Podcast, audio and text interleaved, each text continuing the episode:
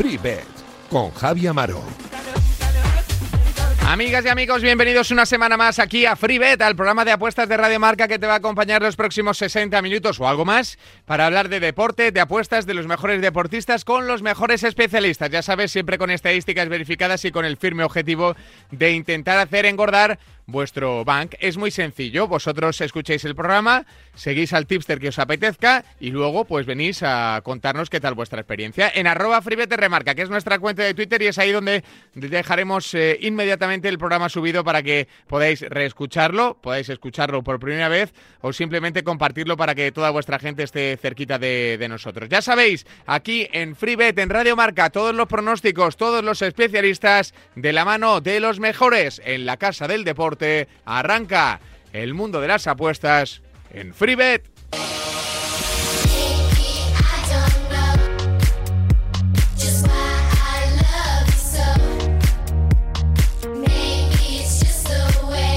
Tenemos muchas cosas sobre la mesa y casi siempre arrancamos por fútbol. Hoy no iba a ser menos. Hola Samu Puey, arroba Pensapuestas. ¿Qué tal? Muy buenas. Muy buenas, Javi. ¿Todo bien? ¿Todo en orden? Todo bien, todo bien. Aquí preparados una semana más. Deseando, supongo, te iba a decir el partido Champions, todavía no se ha jugado cuando estamos eh, teniendo esta conversación. Y también la Europa League, que tenemos ahí nuestro Villarreal ante el Arsenal, una eliminatoria muy chula. Eh, eh, mañana también juega el Barcelona ante el Granada para ponerse líder. la verdad es que se nos ha puesto una semana bastante curiosita, ¿eh? Sí, sí, sí. Yo además estoy muy contento, primero de todo porque parece que los datos de la pandemia, aunque siguen siendo malos, van mejorando eh, seguido porque seguimos, o sea, podemos tener fútbol porque hace un año la verdad que el panorama pintaba muy negro. Y tercero también porque se acerca el final de temporada que a nosotros particularmente nos apasiona. Nos apasiona la lucha por el título en primera, la lucha por Europa, la lucha por evitar el descenso, el ascenso de segunda, el final de temporada en segunda y en tercera. La verdad es que estamos emocionados. Eh, porque son jornadas que nos encantan, eh, jornadas de transistores, de ver este equipo, de ver el otro, que ahora marca este. Em, la semana pasada ya fue apasionante y esta creemos que no lo va a ser menos, además con esas semis de Champions que se presentan súper emocionantes. Desde luego, la ida y la vuelta. Así que vamos a meterle mano a vuestras previsiones. ¿Por dónde quieres ir? ¿Dónde quieres centrarte, Samu? Pues esta semana lo que haremos será dejar una recomendación de segunda división y luego les dejaremos a los oyentes en varias pinceladas de por dónde puede ir la jornada de segunda B para que se hagan una idea porque quizá cuando escuchen el programa las cuotas ya están un poco caídas. Sí, sí, sin valor, pero vamos a dar eh, una serie de recomendaciones por si eh, se produce lo contrario a lo que pensamos para que lo puedan aprovechar. Si quieres empezamos por la de segunda. Sí, venga, dale al fútbol de plata español. La segunda es la de segunda, mejor dicho, es la victoria de la Almería contra el Real Oviedo. El que quiera ser algo más conservador, pues puede combinar el DND, el empate de apuesta no válida. Y es que el Almería es un equipo que mmm, sí que es verdad que está en la tercera posición, pero cuidado, porque lleva cuatro partidos sin ganar, tuvo polémicas arbitrales, creo que ha sido un equipo un poco maltratado por el colectivo arbitral, aunque esta semana en Anduba eh, le beneficiaron un poco. Pero bueno, em, aparte de arbitrajes mejores o peores, el Almería es un equipo hecho por y para el ascenso. Ahora mismo tiene a seis puntos el Mallorca. Mm, no es fácil que lo alcance, pero tampoco es imposible pero ojo porque si se sigue durmiendo, el Girona ya está a siete puntos solo y es el equipo que está fuera de los playoffs. Así que bien haría la Almería en empezar a espabilar como mínimo para mantener esa tercera plaza que eh, le daría derecho a superar la eliminatoria en caso de empate. En los penaltis, recordemos que en el playoff de ascenso a primera no hay penaltis y el quedar en tercera posición es mucho mejor que quedar en cuarta y quedar cuarto pues es mucho mejor que quedar quinto. Así que el Almería tiene que espabilar, lleva cuatro jornadas sin ganar, en casa tan solo ha perdido tres partidos y recibe a un Real Oviedo que no está nada bien, que fuera de casa tan solo ha ganado cuatro partidos de los 18 que ha disputado y que, como decíamos, no está atravesando por un buen momento. De hecho, el Oviedo de los últimos nueve partidos solo ha ganado uno y fue en el derby, en el Molinón, 0-1. Sí, señor. El, resto, nada. O sea, no ha ganado ni a Girona, ni a Las Palmas, ni a Castellón, ni al Corcón, ni a la Ponce. Es decir, estamos hablando de, equipos que tampoco son de la parte alta, lo cual nos indica que el Oviedo no está por su mejor momento y el Almería que está muy necesitado y que ya le ganó la ida, creemos que se tiene que llevar los tres puntos, así que nos quedamos con esa victoria del Almería ante el Real Oviedo.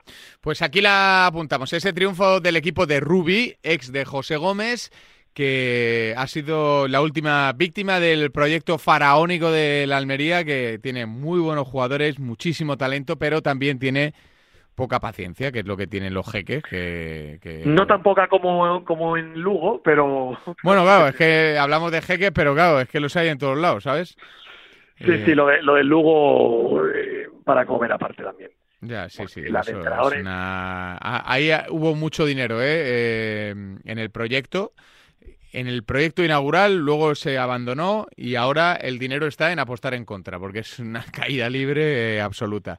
en fin lo cual demuestra que aparte de dinero se necesitan mentes que piensen y que dirijan bien porque si no el barco al final no, no acaba llegando a puerto. Eso es, eso es. Eh, a ver, eh, Samu, que nos quedaban recomendaciones de segunda B por si se ponían a tiro, hablábamos al principio. Sí, como son unas cuantas, em, haremos un análisis muy rápido, pero todas tienen el mismo denominador, que es em, partidos en los que se van a enfrentar equipos que se juegan la vida contra equipos que no se juegan absolutamente nada. En estas últimas jornadas, quizá eh, algún oyente puede ver cuotas muy descompensadas eh, de equipos que igual se llevan siete puntos y el favorito se paga 1.20 y puede decir, ostras, eh, quizá le puedo meter al X2, pero cuidado, porque los equipos que no se juegan nada muchas veces están ya con la mente puesta en la playa, así que nosotros nunca vamos a apostar por un equipo que no se juegue nada en estas jornadas. Mm. Así que es una recomendación que me parece muy interesante y que hay que tener en cuenta. Luego, evidentemente, no todos los favoritos van a ganar. Al final juegan 11 contra 11 y es fútbol, puede pasar de todo. Pero bueno, empezamos. En el grupo 1 está la victoria del Deport contra el Langreo. El Deport se juega al ascenso. Eh, recordemos que ya no puede subir a la Liga Smartbank, pero sí que puede subir a la primera RFF lo que tiene que hacer es ganar. Además, se enfrentan Ferrol y Numancia, así que si el Depor gana, dependerá de sí mismo en la última jornada. Y además, si gana y el Numancia no gana, em, será también equipo de primera división RFF, que es una nueva categoría que se crea el año que viene. Mm. En el mismo grupo, grupo 1, pero en la lucha por el por el subir el descenso, está la victoria del Pontevedra a cuota 2 ahora mismo en el campo del Covadonga. Luego es más baja, puedes esperar al live y incluso habrá algunos partidos en que el favorito se ponga perdiendo. Y entonces será muy interesante entrar al 1X o al X2. El, de, el Pontevedra, perdón, juega en el campo del Covadonga. El Covadonga ya ha descendido y aparte es un equipo muy valiente, que no le gusta encerrarse, que mm, juega muy, muy, muy, muy ofensivo y eso hace que como defensa Mm, tiene muchos problemas, pues el hecho de jugar tan descubierto hace que encaje muchísimos goles. Lleva 46 en contra en 22 partidos y todo lo que sea una, una lo que no sea una victoria del Pontevedra, pues la verdad es que nos sorprendería bastante. Así que la victoria del Pontevedra o combinar el DNB también nos parece muy buena opción. Del grupo 3 nos quedaríamos en el grupo ascenso con la victoria del Nastic. Em, si está por debajo 1.50 recomiendo esperar al live, porque una cosa es que pensemos que vaya a ganar y otra cosa es meterle al Nastic a 1.30. Eh, entonces, todo lo que sea por encima de 1.50, meterle la victoria al Nastic o al menos 0.75, eh, nos parece también una gran opción. Juega contra Alcoyano, un equipo que de los seis del grupo de ascenso del grupo 3 nos parecía el más flojo y de hecho así se ha confirmado. El Alcoyano lo ha perdido todo ya no se juega nada, por lo que me comentan, esta temporada está pensando ya en la temporada que viene, así que el Nastic con el proyecto que tiene eh, tendría que ganar sí o sí. Del grupo 4, em, nos parece interesante combinar los 1X, es decir, la victoria o el empate de Algeciras y San Fernando, y cuidado porque si empiezan perdiendo puede ser también muy buena opción el 1X, porque se enfrentan a UCAM y Linares que no se juegan nada. Ya se han clasificado para la lucha para la Liga Smartbank, así que quizá roten un poco, quizá haya habido un poquito de celebración, así que eh, no creemos que Algeciras y San Fernando pierdan. Y por último, en el grupo 5, nos vamos a quedar con la victoria de nuestros amigos del Rayo Majadahonda, que esta semana nos dieron un alegrón empatando en el minuto 96 en el Romano José Fausto de Merida, un partido que nos dio un acierto en el premio, ese empate con el gol de Maui. Y esta semana eh, tienen que ganar sí o sí, porque em, están en la segunda fase, en el subgrupo B, y solo suben a la primera división de la federación los dos primeros. Ahora mismo el Rayo marcha tercero, pero Baleares y Villanovense se enfrentan entre sí. Eso quiere decir que si el Rayo Majadahonda gana, dependerá de sí mismo para subir en la última jornada. Recibe al Don Benito, equipo extremeño que no se juega absolutamente nada y que fuera de casa tan solo ha ganado un partido de los 11 que ha disputado, así que todo lo que no sea una victoria en Majadahonda nos sorprendería muy mucho, así que bueno, nos quedamos con estas recomendaciones y repito, si alguno ve que las cuotas están muy bajas, por debajo de 1.50, que se espera el live, porque seguro que suben, en el minuto 10 está claro que todos no van a ir ganando y es más que probable que alguno de ellos empiece perdiendo y así poder hacer la doble oportunidad a su favor. Pues eh, Samu, nos quedamos con esa lista de partidos que ves más que posibles en esa trascendental jornada en el fútbol de bronce. Samu Puello, arroba Pens Apuestas, muchas gracias por estar aquí con nosotros. Un abrazo grande. Un abrazo, Javi, y muchas gracias a vosotros.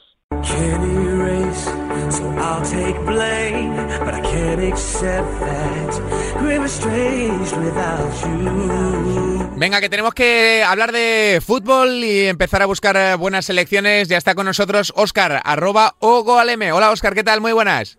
Hola Javi, muy buenas. ¿Cómo andamos? ¿Todo bien?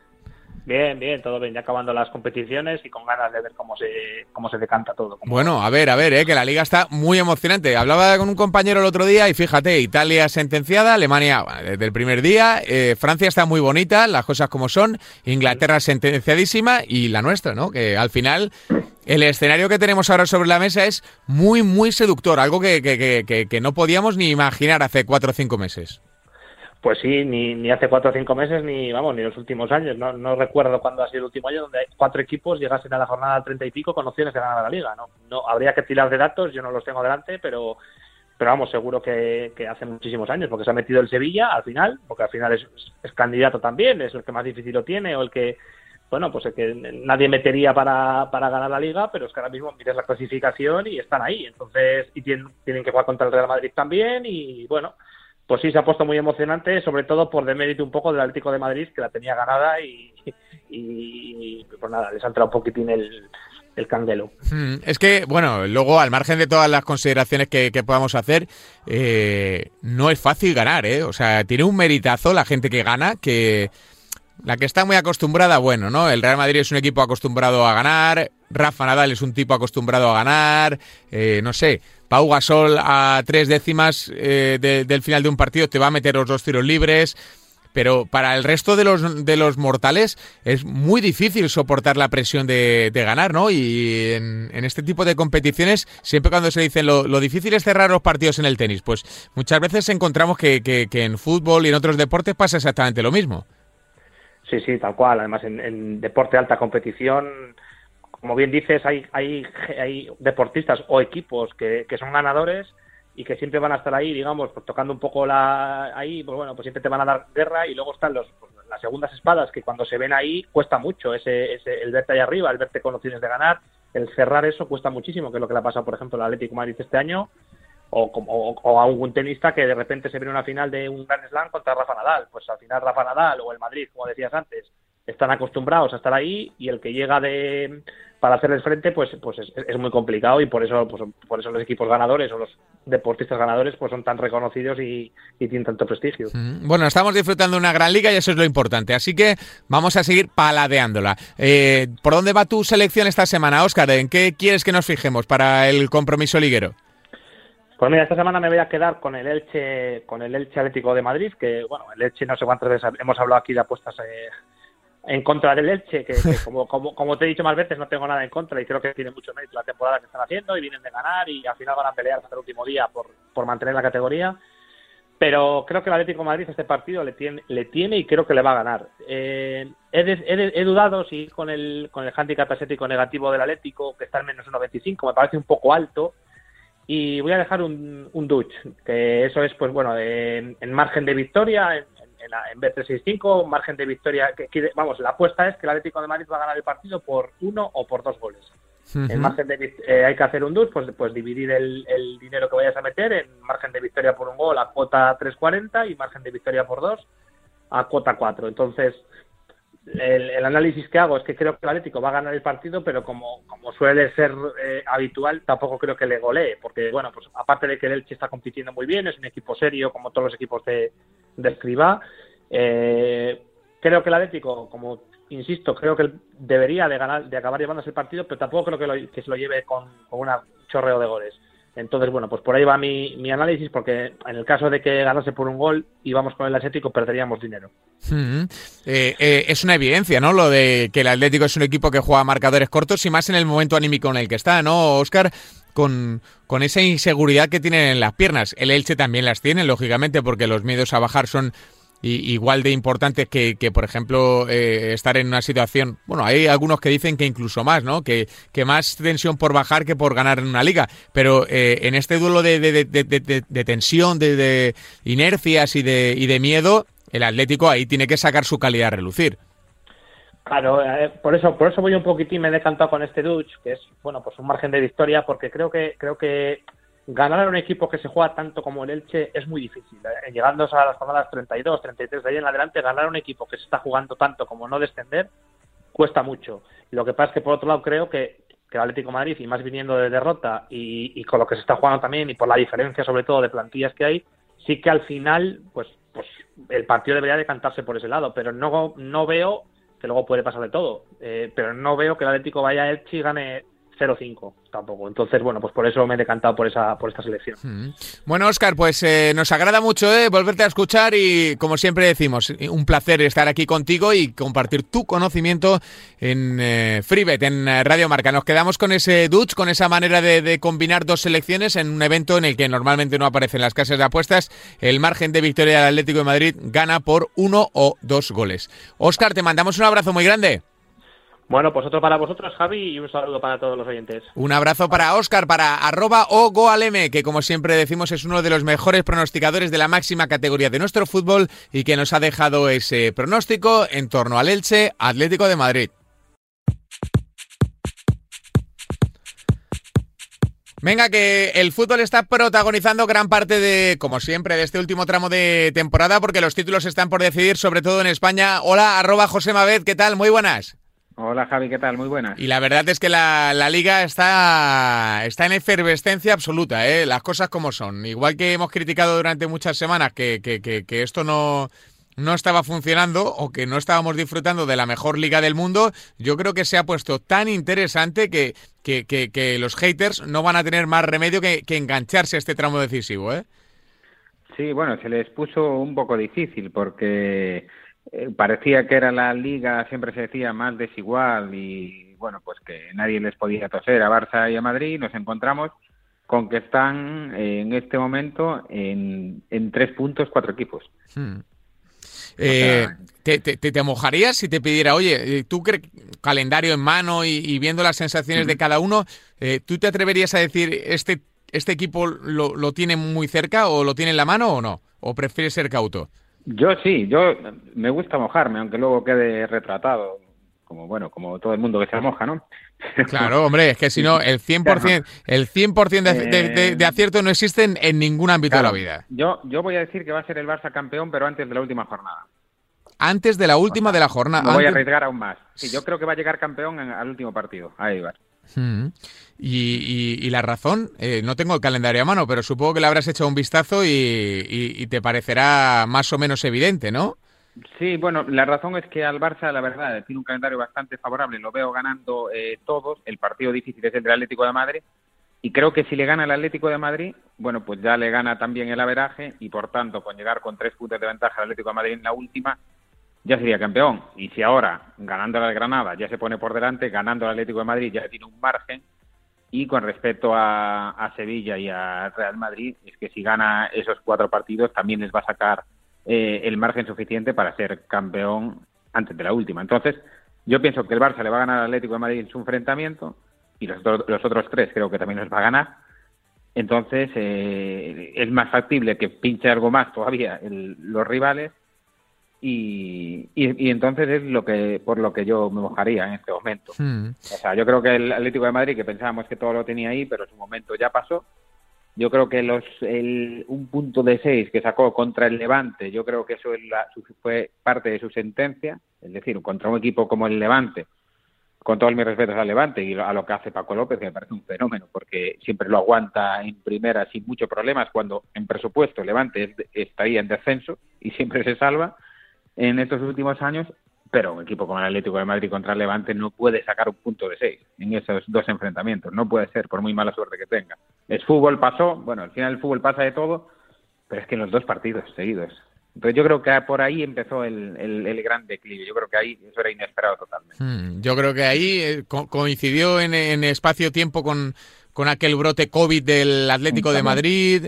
Eh, ahí se le fueron gran parte de las opciones de liga al Atlético de Madrid, que las sigue teniendo porque a día de hoy es líder todavía, pero, pero sí que la sensación que da o que nos transmite es de, de, ser un equipo muy vulnerable anímicamente, que es algo que, que, va a pesar y mucho en estas últimas, últimas cinco jornadas. Por cierto, eh, hablando del, del, Barcelona, supongo que mm, tú como apostador y demás eh, tendrás claro y como experto en fútbol, lógicamente, tendrás claro que, que el trabajo de Kuman debería tener premio, ¿no? Porque eh, si en esta temporada tan rara, extraña, digamos, eh, le, saca un doblete al, al, Barcelona, cuidado, ¿eh? Sí, sí, hombre, lo, normal es que, que, continúe, porque eh, nadie pensaba que el Barça fuera a estar jugando tan bien como está jugando a estas alturas. Es decir, con todas las críticas que hubo en su momento y lo mal que estaba el equipo y todo, y porque ahora está fuera de Champions, pero si ahora estuviera metido en, Champions hasta se pensaría que era un firme candidato a, a ganarla tal como se está viendo. Messi vuelve a estar a un nivel altísimo, o sea que no sea el mejor Messi, da igual, sigue siendo el, mejor a, día de hoy para mí. Y, y después lo, lo acompañan muy bien tanto De Jong, que creció muchísimo, como Pedri, que está siendo el, la gran revelación de la temporada seguramente, una de ellas. Y, muy bien, Mingueza también está, está haciendo otro temporadón, otro, otro jugador que entró por, por bajas, bueno, es que le salió todo redondo, todo lo que fue metiendo fue mejorando y, en este momento pues está parece el mejor equipo de, la liga con bastante diferencia a día de hoy.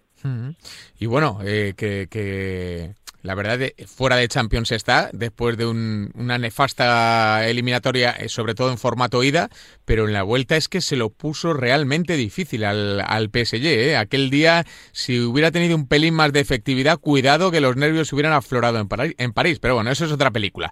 Eh, bueno, Josema, de la jornada de liga, ¿dónde te quieres asomar? ¿Dónde quieres poner tus ojitos?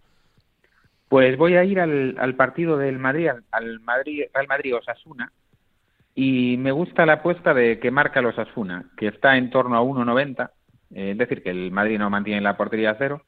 Eh, y me parece una buena apuesta porque, a ver, es verdad que los Asuna no se juega nada, está salvado, no tiene opciones de. Europa, por abajo tampoco, pero viendo, sabiendo cómo es Arrasate, eh, viene de perder, no, ya no le gusta nada que su equipo baje los brazos, tampoco es que hiciera un mal partido en Vigo, y creo que va a, va a ir eh, eh, a, a Valdebebas a hacer un buen partido, a dar la cara y, lo veo haciendo ocasiones de gol. Y en cambio el Madrid le cuadra el partido en el medio de la eliminatoria con el Chelsea y yo creo que ya tal como se le puso la liga tras el empate del otro día, pienso que los esfuerzos todos eh, van a estar en el partido de, de, vuelta con el Chelsea. Entonces yo creo que si hay algún tocado, si hay cualquier jugador que tenga alguna duda y demás, no va a jugar y no van a, jugarlo con la misma intensidad que, que van a jugar eh, la vuelta contra el Chelsea. Yo creo que eso favorece para que para que el, Osasuna pueda tener más oportunidades de gol y como digo que marque está en torno a 1.90 simplemente con que marque un gol y es verdad que últimamente no está encajando el Madrid y que Courtois está que se sale pero en este caso por la ubicación del partido justo en el medio de la Champions y, y la tranquilidad también con la que puede jugar el Osasuna porque al final al estar ya salvado puede ser más alegre incluso yo me da la sensación de que, de que es favorita la opción de que marque a que no marque claramente y me gusta esta apuesta, ese gol de, los Asuna. Bueno, pues estaremos atentos a esa selección. Eh, Josema, eh, ¿algún partido más donde te quieras fijar? ¿Algún duelo que que te seduzca? Pues bueno, eh, para abrir la jornada hay un Celta Levante que a priori parece que debería ser un partido de goles porque tanto Coudet como Paco López yo creo que son los dos entrenadores que juegan con alineaciones más ofensivas, donde mitad del equipo son de carácter ofensivo y podemos ver un buen partido de goles así para, para abrir la jornada. Y luego ya en el resto de partidos, eh, Leibar al perder con la Real Sociedad, yo creo que podemos decir que está defendido al 99% y, y, y ahí tenemos un bonito también Valencia-Barça. Es el, lo normal es que gane el Barça, como comenté anteriormente, que creo que va a ganar, pero si hay un partido difícil de los que queda, sin contar el del Atlético de Madrid, yo creo que es este. Yo creo que es este Valencia-Barça, donde el Valencia aún no está salvado matemáticamente y va a intentar darlo todo eh, pienso que es el último pequeño escollo que tiene el Barça para que se le allane ya totalmente el, el camino. Seguiremos atentos a toda la jornada de liga, a todos los partidos, a toda la emoción, que no está nada mal cómo se nos está quedando y cómo está pintando el Campeonato Nacional de, de Liga. Josema, te mandamos un abrazo muy grande, amigo. Pues nada, otro abrazo para ti y para todos los oyentes. Muchas gracias. Un abrazo, un abrazo para arroba José Mabet, que como siempre nos ha dejado su conocimiento aquí de manera gratuita y ese pick Osasuna marca ante el Real Madrid.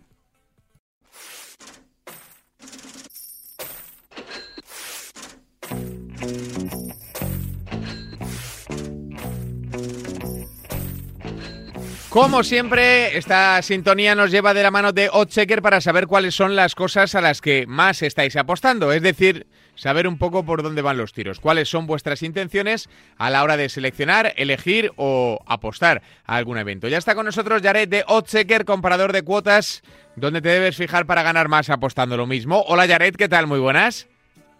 Muy buenas, Amaro. Encantado de escucharte, como siempre, que te voy a contar. Pues sí, la verdad es que aquí ya estamos haciendo callo, ¿eh? Para, para saber por dónde van, qué opinan, eh, dónde se fijan nuestros oyentes a la hora de seleccionar buenas apuestas. Así que, si te parece, vamos con el tradicional top 3 de la semana para, para intuir por dónde van los tiros, que tú ya lo sabes con la certeza de los datos, pero en mi caso, intuir por dónde van los tiros y por dónde creen que va, que va la gente. Eh, ¿Hay sorpresas o no, Yaret?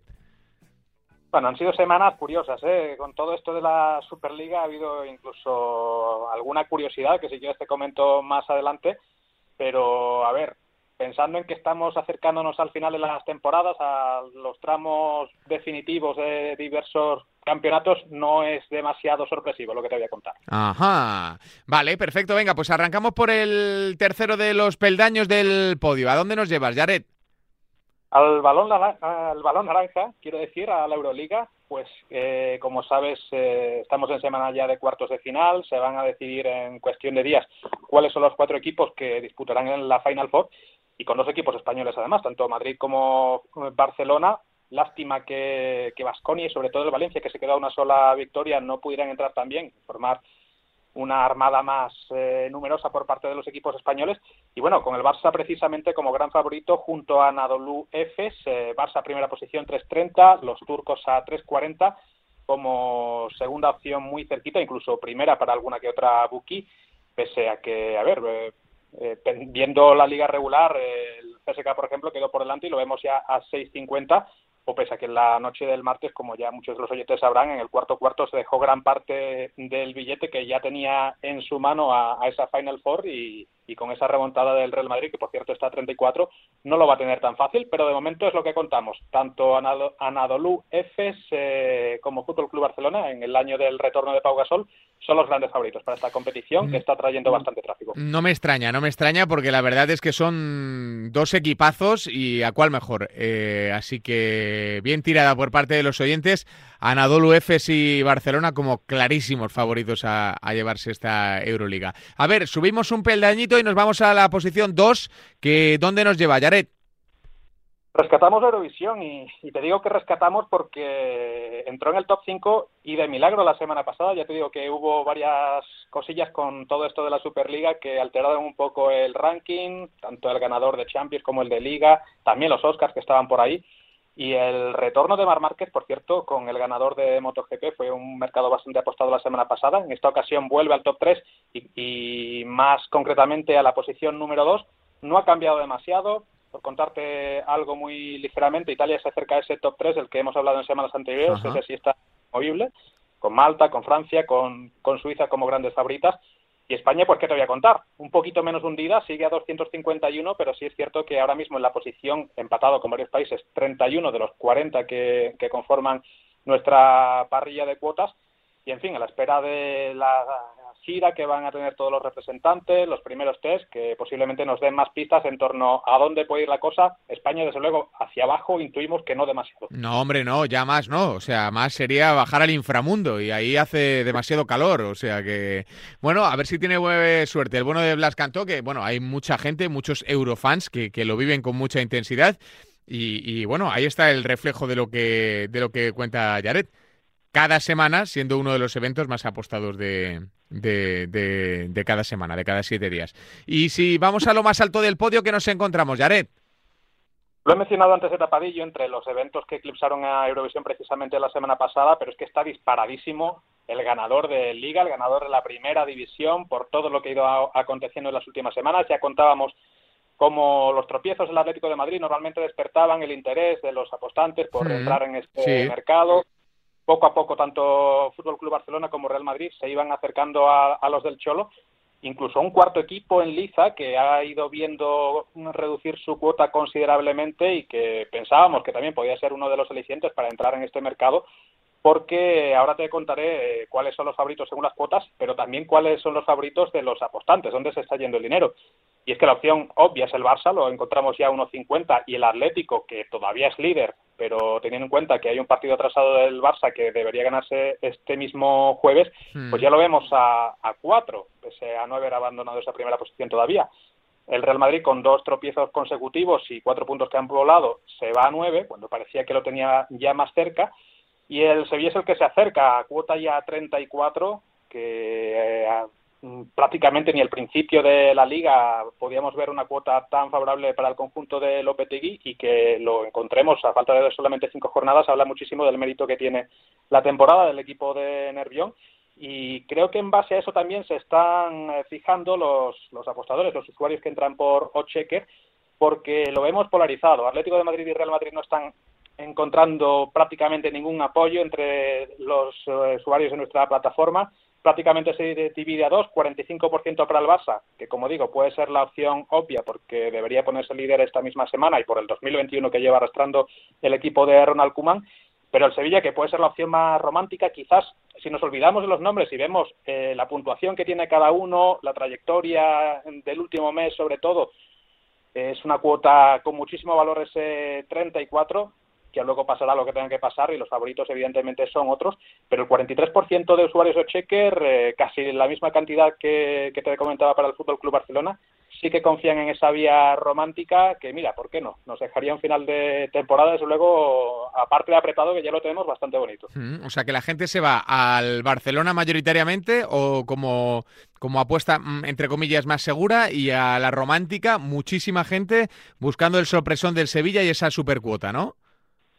Sí, sí, eh, prácticamente se divide en el mercado a la par, 45% para Barça, 43% para Sevilla y un 12% restante para esas dos otras opciones que serían Atlético de Madrid y Real Madrid, que ahora mismo ni con esa cuota 4 del Atlético siendo líder, teniendo todavía ese, ese partido directo ante el Barça que podría superarlo, en fin, eh, no parece que esté contando con demasiado apoyo porque la segunda vuelta que ha tenido ciertamente el conjunto rojiblanco no ha sido de campeón. Nada, nada, nada. Está fuerísima. Luego a ver si se produce una catarsis que, que les lleve a, su estado habitual. Pero desde luego, si, si nos tenemos que fijar solo en lo que hemos visto en los últimos días, la verdad es que las sensaciones no son, no son buenas. Decías que tenías por ahí alguna curiosidad, Jared, de, lo que pasaba la semana pasada. Eh, ¿Qué es? ¿En qué, en qué, en qué nos, nos, nos, nos vamos a llevar las manos a la cabeza? Pues mira, algunas bookies que en cuanto se oficializó el, anuncio de los 12 clubes que iban a conformar la Superliga, entendía que las federaciones podían actuar de inmediato expulsando a, los 12 eh, implicados y sobre todo esto lo vimos en la Premier League, donde hubo una casa de apuestas que redujo considerablemente la cuota a campeón de la Premier del Leicester, de, cuota 1000, y, y, de hecho ya es algo que matemáticamente es imposible, todavía no lo era, pero tenía que perder el Manchester City todos sus partidos y el Leicester ganarlos todos, y aparte que el United tampoco puntuara prácticamente, pues de cuota 1000 en ese momento, que todavía era una posibilidad, pero muy remota, a solamente cuota 17, entendiendo como una posibilidad real que el Manchester City, que por cierto de 1.01 subía a 1.08, fuera eh, expulsado por parte de la Federación Inglesa. Eh, al final todo esto, pues sabemos que se ha desmoronado en apenas 48 horas o menos. Y mira, quien haya cazado esa cuota 1.08 por parte del Manchester City incluso puede haberse llevado un pellizco mayor del que, del que podría contar. O también la curiosidad de Klopp, que fue el primero prácticamente en pronunciarse públicamente, jugaba el lunes, eh, evidentemente fue el primer protagonista por el que le preguntaron, rajó considerablemente sobre este invento de estos 12 clubes, incluido el suyo, y solo por eso entendió alguna que otra bookie que debía colocarse como principal candidato a ser el siguiente técnico en dejar el cargo de, de la Liga Inglesa también, ya fuera por incompatibilidad porque este año las cosas no están saliendo del todo bien, que ya hemos visto a Klopp en los primeros puestos, en, sobre todo en hace un par de meses, cuando tocaba a fondo quizás el, el equipo eh, de Merseyside. Y en fin, eh, luego con, la, con el paso de las horas se fue estabilizando, pero no deja de ser curioso ver ahí al alemán como favorito, ya sea ser destituido o abandonar el cargo por su propio pie eh, a colación de todo esto de la Superliga, o incluso los porcentajes de, de, algunos candidatos, el propio Leicester en esas horas llegó a acumular un 70% de las apuestas que se habían formalizado, por lo que esa cuota 17 fue bastante utilizada, y, y también de, bueno, del Sevilla en la Liga, o del Paris Saint Germain en la Champions, al ser el, equipo que no entraba y rumorearse que los otros tres podían abandonar, pues entendió que, que podía ser campeón por la vía rápida y que podía quedarse con, con ese trofeo, que también eh, evidentemente es uno de los favoritos y, ahí está, pero lo estábamos encontrando con un 80% de cuota de mercado que se había influido evidentemente por, por este anuncio de la Superliga. Las cosas de la Superliga que movían el mercado hace unos días y que hubo gente que incluso se pudo aprovechar y otra gente que incluso soñó con, quién sabe, una cuota ahí elevadísima para el Esther. Eh, Jared de Ochecker, te mandamos un abrazo. Muchas gracias por todo. Nada, un placer como siempre. Aquí estaremos la próxima. Como siempre, Jared de Ochecker trayéndonos ese top 3 de los eventos más apostados y todas las curiosidades del mundo de las apuestas.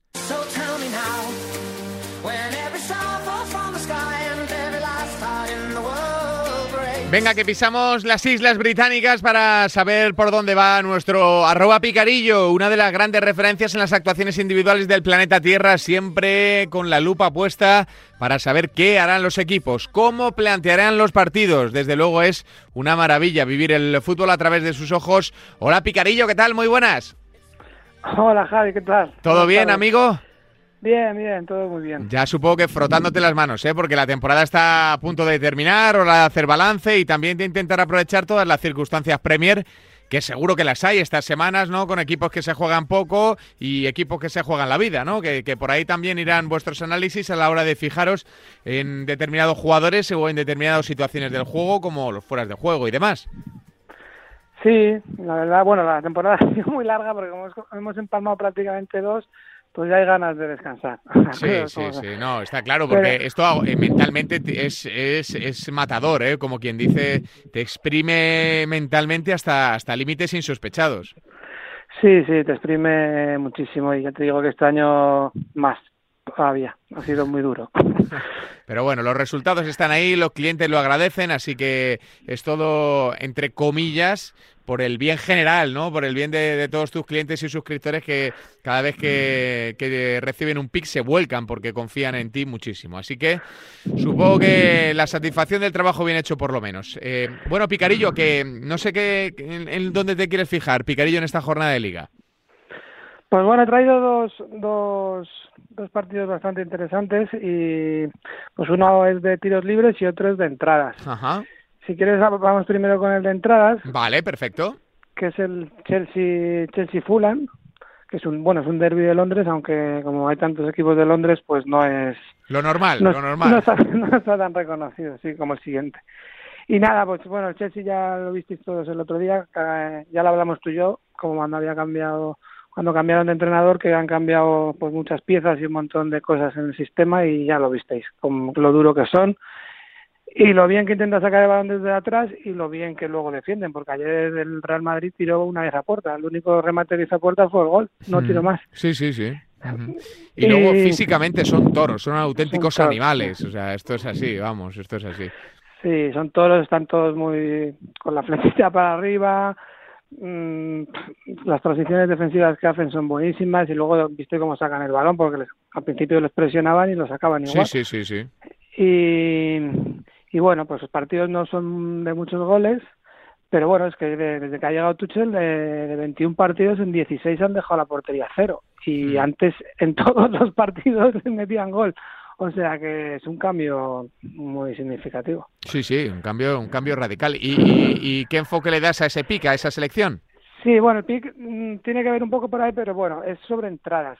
Resulta que mm, el Chelsea era un equipo que en sus, en sus partidos no había muchas entradas, que son los tackles, y ahora, pues como sacan el balón desde atrás, pues los rivales le hacen muchísimas más entradas, ya que no golpean casi el balón, y además ellos la presión que hacen cuando llega el balón a medio campo es bastante fuerte, mm, bastante intensa, y Kanté pues está batiendo récords de entradas, Jorginho está haciendo muchas entradas, y se enfrentan al Fulham, que el Fulham es un equipo hmm. que también saca el balón desde atrás, que no tiene que no tiene tan buenos jugadores y por eso va, va yo creo que va a defender, pero es un equipo que si le ves jugar no se merece estar tan tan abajo. Lo que pasa que pues regala muchos goles, ha pecado un poco de pardillo y al final se va a ir a Champions. Pero también saca el balón jugado, tiene jugadores arriba muy muy muy veloces que también conceden entradas y en sus partidos hay muchísimas entradas, sobre todo el rival les hace muchísimas entradas a, sus jugadores.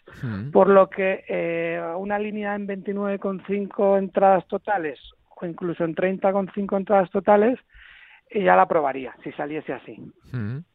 O si no, en 15,5 entradas el Chelsea, tampoco me parece mala. O sea, es un, un partido de over de entradas eh, casi seguro. Bueno, pues eh, ese partido de over de entradas que nos quedamos con, además con el gusanillo de volver a ver al Chelsea, oye, que como el, en Champions les volveremos a disfrutar, pues mira, así hacemos el trabajo doble. Eh, disfrutamos del pick de Picarillo y además les vemos y les analizamos. ¿Y el, el otro partido en donde te querías fijar cuál era, Picarillo? El otro es un partido que parece que no hay mucho en juego, ya que, bueno, es un derby, es el el Black Country Derby, que nadie lo conocerá, o muy pocos, que es un derby. Es el West Brom contra los Wolves, Son equipos que están muy, pegados a la ciudad de Birmingham y, bueno, de las Midlands, y allí hay varios derbis, sobre todo, pero este es el más el más duro, el que más el más antiguo, que lo llaman el Black Country Derby, que es por eso, pues, porque son ciudades de industria, que había muchas minas de carbonantes y había mucha contaminación y, y lo llaman, pues eso, eh, el Black Country. Entonces vamos a eh, ya en la, en la el partido de la primera vuelta ya hubo muchísimas faltas. Es un partido que suele ser muy intenso, que suele haber muchas faltas, a pesar de que no haya público. Entonces vamos a buscar el over de tiros libres totales. Que los tiros libres, como ya he explicado más veces, aparte de las faltas que hay en el partido, también son los fueras de juego.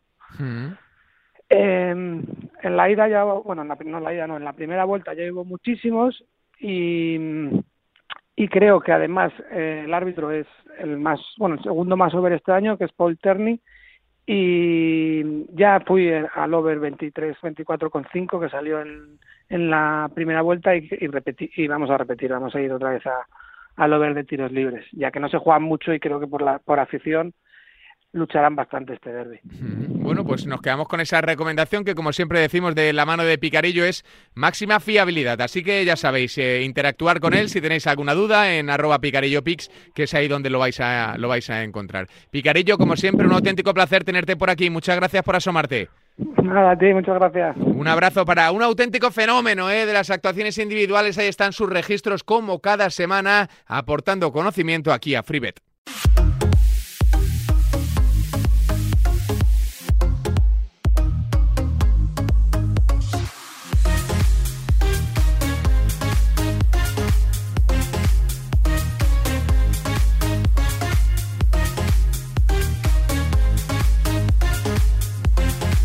Que es turno de coger la raqueta, que estamos ante uno de los grandes torneos de la temporada y recientemente acabamos de conocer que Novak Djokovic no va a estar en Madrid, una baja de peso, tampoco estará Roger Federer, así que hay que saber por dónde va a ir el cuadro, por dónde va el calendario, por dónde van los buenos y los no tan buenos para intentar llegar a las rondas finales. Hola, Sergi, ¿qué tal? Muy buenas.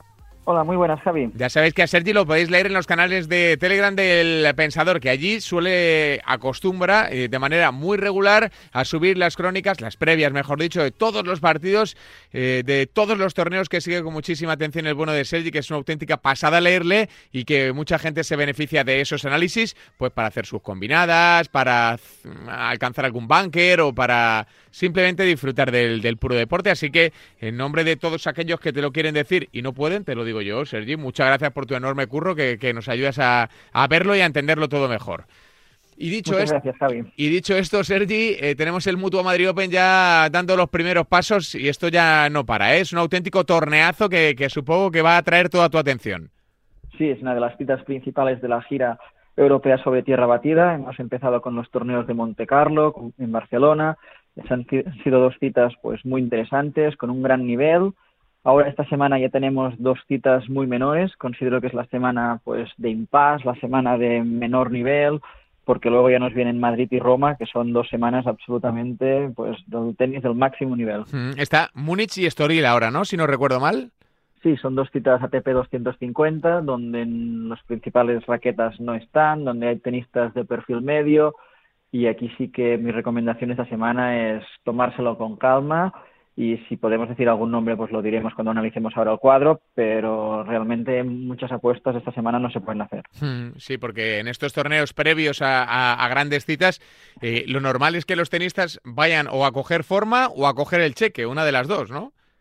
Sí, antes pues mira, podíamos coger a tenistas que iban a coger el cheque y esta era la intención de estos torneos tan menores, pero ahora mismo con el tema del COVID y tantos protocolos ya no existen tantos tenistas que vayan a recoger los cheques. Mm, hay tenistas que van ahí, pues mira, a probar, a ver qué cuadro tienen, pero los teóricos recolectores que ya sabíamos todos quién eran, ahora pues ya no les compensa tanto y por eso es más complicado ese tipo de pronósticos. Hmm. Bueno, pues eh, dicho esto, eh, de estos dos torneos, ¿ves a alguien mm, implicado por encima del nivel del resto, Sergi? Diría dos nombres. En Múnich me decantaría por Casper Ruth, el tenista noruego ya lo hemos visto pues en Monte Carlo, pues haciéndolo muy bien, llegando a las últimas rondas. Y aquí en su debut ha dejado unas sensaciones espectaculares. Y si sigue implicándose, siempre con todo eso hay que tener esta coletilla porque cualquier problema, mínima dificultad, pues se dejan llevar y se irá a Madrid, pero si no, tiene un cuadro muy favorable para luchar por el título. Su máximo adversario sería Alexander Zverev, pero el alemán está más bien por compromiso, ha comentado que físicamente no se encuentra en condiciones óptimas y considero que Ruth es quien debería ser el favorito al título. Casper Ruth, ahí peleando duro y como dice Sergi, siempre cuidado por si hubiera algún pequeño percance físico que inmediatamente le obligará o le obligaría a bajarse del, del barco y a poner rumbo, rumbo a Madrid. Eh, del resto de cositas interesantes de estos dos torneos, eh, ¿hay alguien que, te esté llamando la atención, que esté empujando fuerte, que esté llamando tu, tu atención? En Estoril me decantaría por el chileno Cristian Garín. Eh, viene de la, temporada anterior, nos remontamos a 2019 porque en 2020 no hubo, ganó el título en Múnich y ahora lo normal sería que hubiera vuelto a la misma cita. Lo que pasa es que con la nueva puntuación ahí no tiene opciones de sumar puntos y por ello ha renunciado. Si renuncias a competir donde has ganado el título y te vas a otra cita es porque tienes intención de competir, de sumar puntos, de ganar y con un cuadro muy favorable el chileno considero que es el gran favorito y nos marcan una cuota muy alta por su victoria final. Hmm, bueno, pues esas son las dos recomendaciones para estos dos torneos, que no están nada mal, ¿eh? Son torneos de menor nivel que el de Madrid, pero que sirven seguro para mucha gente para sacar el lápiz y el boli y tomar nota de lo que pueden encontrarse en, un futuro. Eh, Sergi, de cara a Madrid, que todo el mundo anda hoy dándose latigazos en la espalda por la decisión de Djokovic de no llegar a la capital de España para competir este torneo yo creo que no afecta demasiado a la organización porque es una noticia que ya se conocía. Ya hacía semanas que se sabía que Djokovic muy probablemente no competiría. Cuando le vimos inscrito en los dos torneos de Belgrado, pues el serbio no puede competir todas las semanas y es esto más o menos, pues no pierde muchos puntos porque con solo pierde el 50% de los puntos ganados en 2019 en el que ganó el título y ha decidido renunciar a la cita. Hmm. Con ello, pues tenemos a Rafa evidentemente pues como gran favorito, pero aquí sí que en estas pistas Stefanos Sisipas y sobre todo Andrei Rublev aquí sí que le podían poner en muchas más dificultades, bueno, de las que ya le pusieron en Barcelona pero y en Monte Carlo, pero aquí sí que Rafa aún necesitará mejorar si no quiere verse sorprendido. Mm, o sea que metes a Rafa Nadal obviamente en la terna de favoritos, porque eso siempre que haya tierra en, en la superficie eh, lo va a ser, y a Tsitsipas y a Rublev, ¿no? Sí, ahora mismo los tres los veo pues muy por encima de todo el resto de rivales. No tenemos cuadros, no sabemos si se cruzarán entre ellos en semifinales, en cuartos de final, pero a priori todo que no sea que no gane el título uno de ellos tres sería una enorme sorpresa. Hmm. Y volviendo un poco al, tema de Rafa Nadal, ¿cómo le estás viendo en, en, estos primeros pasos de la tierra batida? ¿Cómo le viste en el Conde Godó? En el Conde Godó las dos primeras jornadas mm, sencillamente estuvo horrible, ante cualquier otro rival había quedado eliminado. Estaríamos hablando de que Rafa entra en debacle, que después de lo de Monte Carlo se hunde. Sus partidos entre Nishikori y entre Ibasca mm, fueron pésimos, la verdad. Hay que también, pues cuando Rafa no lo hace bien, comentarlo. Pero sí que a partir de semifinales, ya en cuartos de final mejoró ligeramente, pero sobre todo en semifinales ante Pablo Carreño y en la final ante Sisipas le vimos una progresión muy positiva y si sigue en esta línea, pues nuevamente volver a optar a un nuevo título en Roland Garros, que es la cita pues que está esperando. Y al margen de estos tres, ¿hay algún tenista así que, que, esté fuera del radar habitual y que te apetezca ver? No sé si un Alcaraz de la vida, un Roberto Bautista, Pablo Carreño, que puedan llegar lejos, o, o alguno de, de, los tenistas emergentes que aparecen por ahí. Sobre todo Pablo Carreño y Yannick Sinner, que en Barcelona se quedaron en las semifinales. Bueno, claro, Sinner, es que Sinner, claro, eh, ya le, tratamos como un outsider, pero ya casi es un habitual de las rondas finales. Y e incluso para Madrid, aquí sí que ya me atrevería a decir un outsider que la puede liar y bien gorda, que es Aslan Karasev. Ah, sí. El ruso, las, condiciones, las condiciones de Madrid son absolutamente ideales para su juego. Viene de derrotar a Djokovic en Belgrado, y con las condiciones de altitud y de, bote de la bola de Madrid, el ruso, dependiendo del cuadro que tenga, pues puede aspirar a todo. ¿Fue semifinalista o finalista en Roland Garros? No, en el Open de Australia. en el Open de Australia, que digas. Semifinalista. Semifinalista.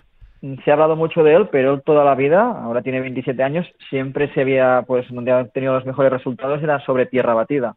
La sorpresa ya fue mayúscula que lo hiciera en el Open de Australia, pero ahora en esta gira, pues podría darnos una nueva sorpresa. Bueno, pues estaremos atentos a los nombres, a los outsiders y también a los grandes favoritos como son Sisi Paz, como Rublev o como nuestro don Rafael Nadal, que seguro estará compitiendo con todas sus fuerzas para intentar ganar de nuevo el Mutua Madrid Open. Sergi, nos quedamos con tus análisis. Un abrazo muy grande, amigo. Un saludo. Un abrazo para Sergi de Esto es Tenis, raqueta en mano, hablando de los mejores deportistas del planeta.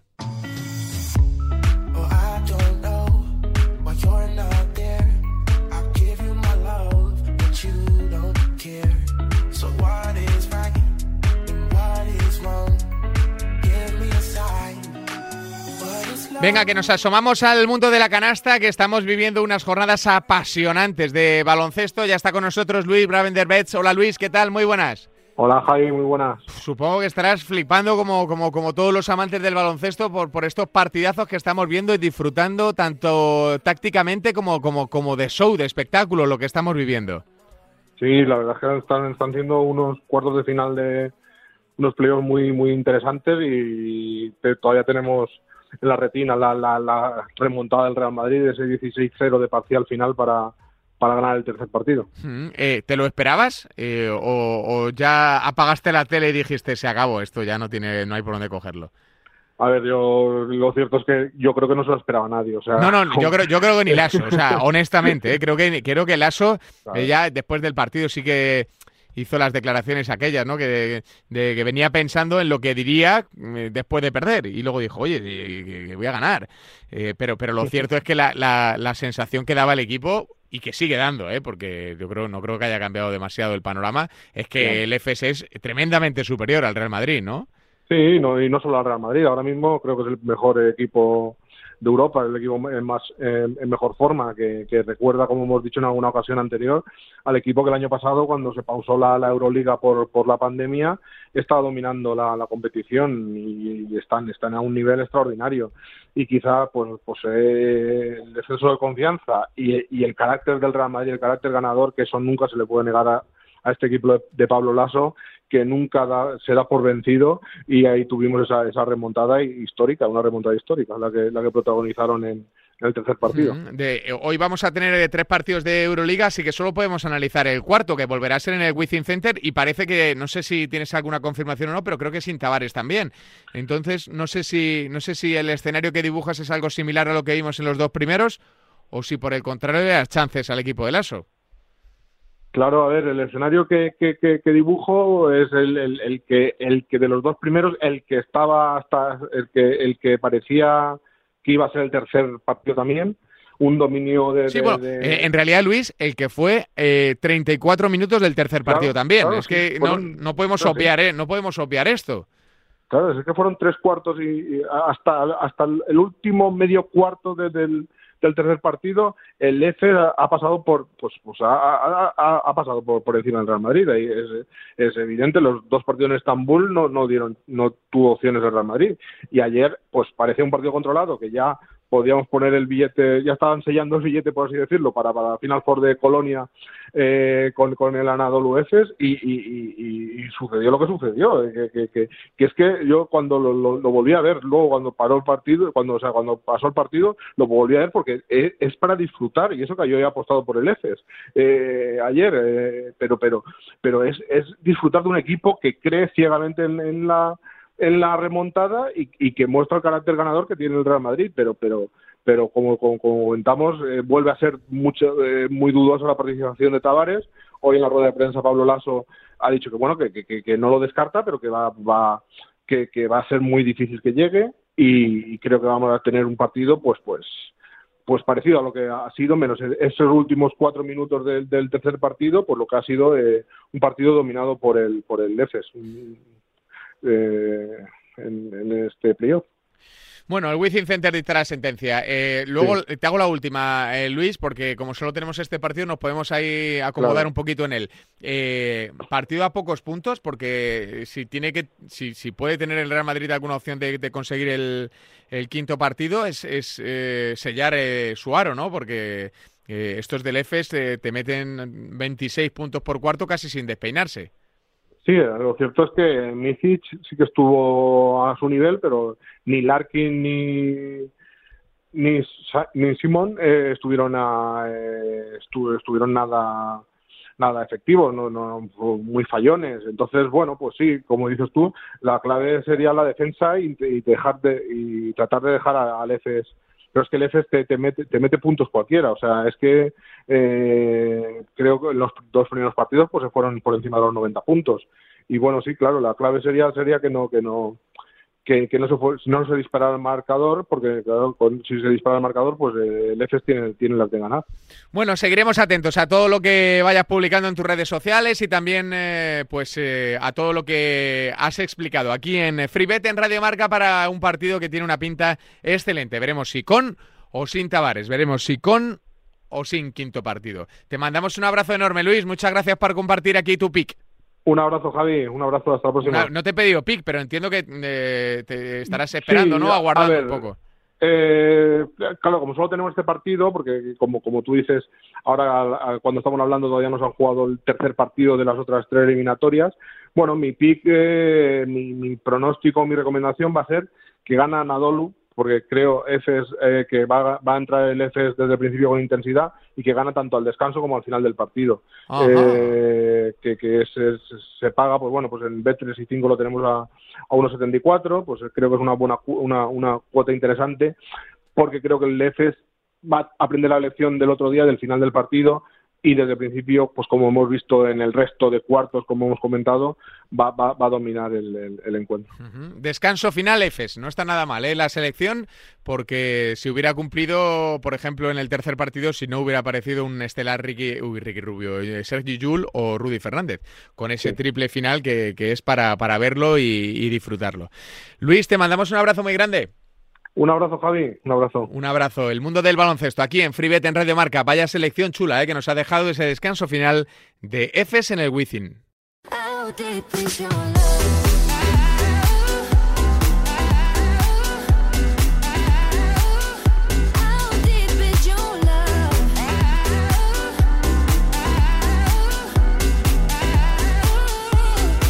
Venga, vamos a hablar de más deportes que tienen protagonismo este fin de semana o que lo están teniendo ya. Hablamos con Ricard, experto en fútbol sala. Hola Ricard, ¿qué tal? Muy buenas. Hola, muy buenas, Amaro, ¿qué tal? Siempre recurrimos a ti, ¿eh? Cuando hay una gran cita de fútbol sala, porque además de orientarnos y de explicarlo de maravilla, eh, tu conocimiento habla por, por, sí mismo, ¿eh? Así que muchas gracias por asomarte a esta ventanita para esta fase final de la Liga de Campeones que tiene una pintaza espectacular, ¿eh? Nada, gracias a vosotros por contar conmigo. La verdad es que yo creo que es la mejor, la mejor fase final de la Champions de la historia, con, con ocho equipazos espectaculares y un menú que, empieza hoy miércoles y que acaba el lunes que viene espectacular. Bueno, eh, Ricard, antes de meternos en faena, para todos aquellos que todavía no te ubiquen, cuéntanos un poco dónde te pueden encontrar, dónde te pueden seguir y, y cómo pueden localizarte y o contratarte si es que desean a un experto de fútbol sala como tú. Nosotros estamos trabajando ahora en la plataforma Inbetly, eh, está disponible tanto en Android como en iOS y por supuesto la información la podéis sacar ahí, estadísticas, últimos pronósticos, contrataciones, etcétera, y también por redes sociales a través de Twitter, mi cuenta es Pixfutsal, ahí normalmente dejo toda la información. Bueno, pues eh, dicho esto, eh, está, está, bonita eh, la, Liga de Campeones que ha nacido en el día de hoy.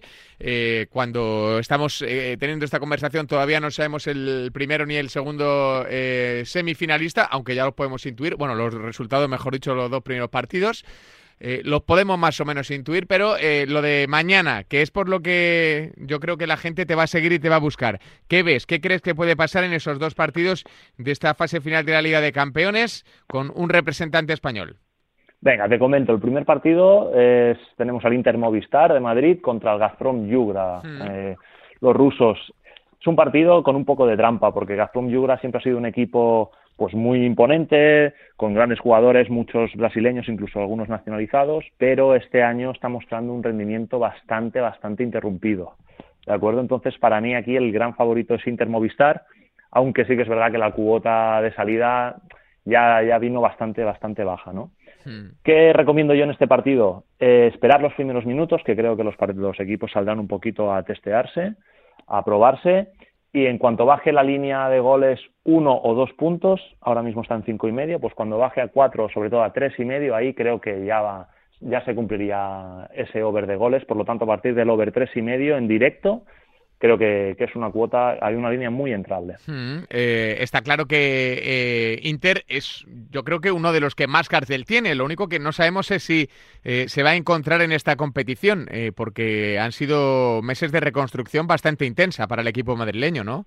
Efectivamente, pero sí que es verdad que viene en una tónica muy positiva. Ha ganado dos títulos últimamente, los dos contra Barça, en dos finales muy, muy intensas. Es un equipo que se ha rejuvenecido totalmente, ha reestructurado la plantilla, pero eso también puede jugar en contra. Es un equipo que, por mucha calidad que tenga, quizás no tiene ya tanta experiencia en Champions. Como digo, los jugadores son muy jóvenes y falta ver ese rendimiento en, en una fase final de Europa y en un escenario, ¿no? Como es la Final Eight de toda una Champions. Aún así, como te digo, también por por el bajo rendimiento de los rusos, creo que, que Inter Movistar va a pasar a semifinales sin, sin ningún problema. Mm, eh, Ricard, la otra, el otro cuarto de final, ¿cómo lo ves? Este partido así entre dos equipos que, que, que, tienen mucho cartel europeo, pero que seguro que la gente no les tiene tan fichados. Bueno, el segundo partido es el Sporting de Portugal, el Sporting de Lisboa de toda la vida, contra el Partido Comunista Ruso, el KPRF, hmm. donde tenemos jugando a dos españoles, a Raúl Gómez y, y a Lin. Lo mismo, eh, para mí hay aquí sí que hay un claro mm, favorito, no solo a superar esta, este cuarto de final, sino incluso a llegar a final y poder disputarla. Es el Sporting. Es un equipazo, la verdad es que tiene una variedad táctica espectacular, empezando por el portero que sale y juega con los pies de maravilla, tiene juego de cuatro, juego de pivot y para mí, como te digo, es el claro favorito a, a ganar esta Champions. Pues sobre todo con el permiso de Barcelona y de Inter, que bueno, son equipos españoles y eso siempre marca la diferencia, ¿no? Por lo tanto, esa cuota 1.57 de Sporting creo que tiene mucho valor y quizás esperando los primeros minutos también podría subir algunos, algunos céntimos, así que para mí esta es la recomendación de, la jornada. o sea que eh, ves a Sporting o alguno de los dos españoles eh, peleando por el título o alzándolo, ¿no? Efectivamente, sí. Lamentablemente en en la mayoría de bookies no tenemos los mercados de ganador final. Me gustaría haber visto a qué cuota salía Sporting, pero ya te digo. ¿A qué cuota saldría más o menos? ¿Cuota 3 quizá o...? Sí, 3 o superior incluso. Ah. Sí, sí, sí. Porque, bueno, eh, la liga portuguesa quizás no tiene tanto nivel. Sí que hay dos equipos que están muy por encima, pero los demás, eh, la media es muy, muy baja. Sin embargo, Sporting, como te digo, ha hecho un equipazo lleno de internacionales, tanto brasileños como portugueses. La variedad táctica es brutal, la intensidad y el físico también lo son. Y además creo que se encuentra muy bien en estas grandes citas. Y bueno, mm, el Partido Comunista, sin embargo, lleva una tendencia muy mala, pese a ser el, campeón ruso eh, este año en la Superliga. Está dando, pues, bueno, unos tintes muy irregulares, ¿no? No se encuentra en su mejor estado de forma y además el capitán Rómulo, el brasileño, el jugador con más experiencia de los rusos tampoco juega, ¿no? Por, por es baja por lesión. Hmm. Por lo tanto, los portugueses para mí son claros eh, favoritos tanto en estos cuartos de final como en la siguiente ronda. Pues estamos atentos a todo lo que nos está soplando el bueno de Ricard en esta eh, final de la Liga de Campeones, que como decía al principio de su intervención, es probablemente una de las mejores, de las de más nivel de los últimos años. Así que a disfrutarlo. Te dejamos currar, Ricard. Un abrazo muy grande. Un abrazo, Amaro. Suerte. Todo el fútbol sala aquí también en FreeBet en Radio Marca de la mano de los mejores.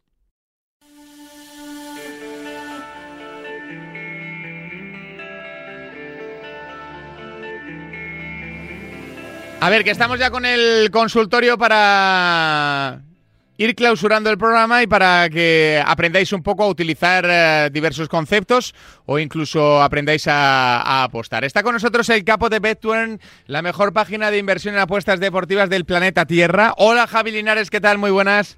Hola Mario, pues mira, encantado de estar otra semanita aquí con todos vosotros. Y nosotros de tenerte por aquí, ¿eh? porque la gente interactúa, pregunta, charla, quiere aprender y quiere saber qué pensáis de diversos temas de, actualidad también. Así que Javi, si te parece, arrancamos con este consultorio que tiene como siempre tres preguntas. Ya sabéis, en arroba remarca os las vamos a contestar todas. Y si tenéis alguna duda un poco más privada o particular o que os puedan responder los chicos de Bettuern, pues ya sabéis, a través de su Twitter o su Telegram están totalmente disponibles. Vamos con la primera. Javi dice, ¿cuáles son los cambios reales que encontramos con la entrada de la nueva ley del juego para nosotros y sobre todo para vosotros como negocio? Bueno, pues es muy interesante la pregunta y mm, la ley al final ha generado más revuelo que medidas reales, para ser sinceros, ¿no? Sobre todo con el tema de, de los bonos y todo esto, que teóricamente, pues a partir de mayo, en principio, van a estar prohibidos. Yo lo que he escuchado es que en vez de ser bonos de bienvenida que te van a dar según te registres en las casas de apuestas, lo que va a ser son simplemente ofertas para usuarios registrados y verificados. Es decir, que cuando pases la verificación, pues a las dos, tres, cuatro semanas te llegarán pues estos bonos. Entonces dejarán de ser bonos de bienvenida y serán simplemente ofertas para clientes existentes que ya, ya se han verificado. Respecto al tema de los tipster, em, lo que creo que ha introducido la ley y digo creo porque es un poco lioso y algo que bueno nosotros cumplimos desde el inicio de, nuestros días porque es algo importantísimo es que el tema de todo aquel que emita recomendaciones de pronósticos deportivos tenga una página que verifique pues ese pronóstico y que quede que quede constancia para evitar que, que, pues que la gente pueda emitir ahí pronósticos y que nadie sepa pues qué ha pasado después con ellos. Entonces, este aspecto de la ley, pues en concreto lo vemos muy, muy interesante. No, de hecho, Javi, en este programa eh, ya, ya, ya hemos recibido el sobre y el sobre de las instrucciones, quiero decir, ¿eh? que nadie piense mal. Y no podrá participar en este. Ya creo que alguna vez sí que ha entrado alguien que no tenía estadísticas verificadas eh, o no las tenía al día y demás. Entonces, bueno, pues eh, sí que alguna vez por, por algún tipster ha entrado en esas condiciones. pero ahora ya no podrá entrar nadie que no tenga verificadas todas sus estadísticas. Así que esto es lo que hay. Y además que creo que es una buena medida. Esta sí que es una buena medida para para, para todos aquellos que se dedicaban a compartir pics de manera gratuita en cualquier lugar público y que ahora no podrán si no registran esas elecciones. Pero bueno, y luego al margen del control parental y todas estas cosas de soy mayor de 18 años y tal, que es también eh, estamos obligados ya a los medios de comunicación y, todos a, a, tenerlo en nuestra página web. Vamos con la segunda. Javi dice, ¿cuántas horas se dedica un tister profesional a trabajar para sacar buenos pronósticos? Ah, pues esta pregunta me encanta y la respuesta es que sobre todo, sobre todo cuando más horas le echa es al principio, cuando está desarrollando sus habilidades, sus conocimientos, su base de datos, su red de contactos y demás. ¿Por qué? Pues ¿por qué digo esto? Porque hay mucha gente que, dice, hostia, yo quiero ser tister, ¿no? Porque pues solo tienen que enviar pronósticos y tal. Y hostia, es verdad que cuando un tister ya lleva cuatro o cinco años, pues ha desarrollado una red de contactos de la leche, tiene súper controladas las ligas en las que pronostica, porque generalmente pues el tipster suele estar especializado en un grupo concreto de ligas, no, no en todas las que hay. Y entonces, digamos que es una tarea más de mantenimiento que no un trabajo súper constante de un montón de horas, ¿no? Entonces, yo lo que veo en la mayoría de tipster es que le echan muchísimas horas en sus primeros años y luego ya cuando están establecidos, ya tienen un historial de ganancia bastante contrastado, eh, les es un poco más fácil, entre comillas, mantener esto, ¿no? Y las horas que a lo mejor pues echan al día, pues bajan a tres, cuatro horas. Pero al principio los tipsters muy, muy buenos, eh, cuando están empezando y se están especializando en, y encontrando su mercado y su nicho, pues se lo toman como si fuera un trabajo a jornada completa, echando seis, siete, incluso ocho horas o más al día, ¿no? Porque al final pues no, no es fácil hacerte hacerte con el conocimiento y los contactos que, que implica volverte un experto de, de, muchas ligas. Entonces, pues como un trabajo a jornada completa prácticamente. Claro, claro, claro. Es que eh, si quieres ganar, tienes que invertir. Y la inversión de un tister es trabajar. Eh, la última pregunta, Javi, ya te dejamos descansar. Dice, ¿podréis explicar qué es el Dutch o el Dutching o como se diga y cómo aplicarlo en las apuestas de fútbol? Es que además casualmente igual nos ha dejado un Dutching de estos. Eh, que, viene a ser eh, dividir el stake entre dos opciones para crear una apuesta, ¿no? Algo así, Javi, más o menos. Generalmente, imaginemos que, pues por poner un ejemplo, la casa de apuestas no nos da la opción del over tres goles asiático, que quiere decir que si hay tres goles, pues es nulo, y en cambio sí que te da, pues por ejemplo, el, el, el over el over dos y medio y el under dos y medio, ¿no? El, sí, algo así, el under el over tres y medio y el under dos y medio.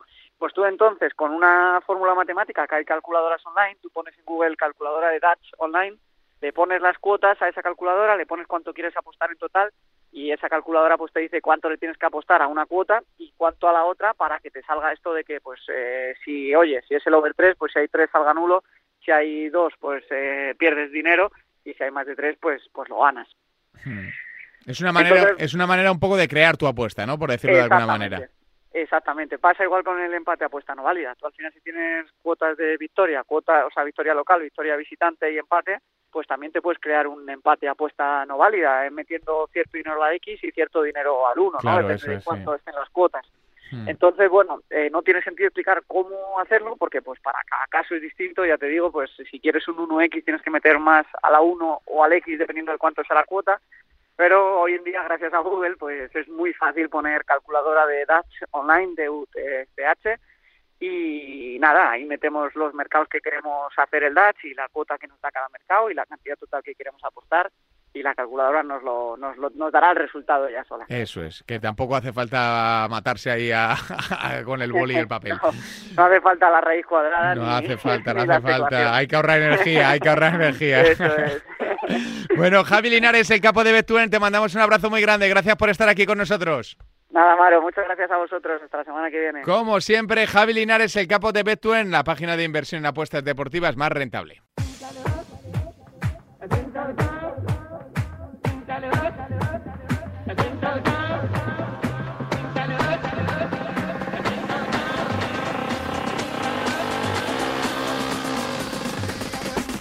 Bueno, pues hasta aquí ha llegado este espacio, hasta aquí ha llegado FreeBet. No ha estado mal, ¿eh? Hemos tenido de todo, hemos tenido fútbol, hemos tenido tenis, hemos tenido fútbol sala, hemos tenido baloncesto, hemos tenido a los mejores expertos aquí a vuestro ladito para que pues eh, interactuemos, para que charlemos, para que analicemos para que entre todos engordemos nuestro banque, que es de lo que se trate, y os enseñemos un poco cuáles son los secretos de todo este mundo de las apuestas. Ya sabéis que podéis seguir enviando vuestras consultas a arroba y que aquí a vuestro ladito seguiremos estando para una semana más, en siete días, hablar del mundo de las apuestas y del deporte en este espacio llamado FreeBet.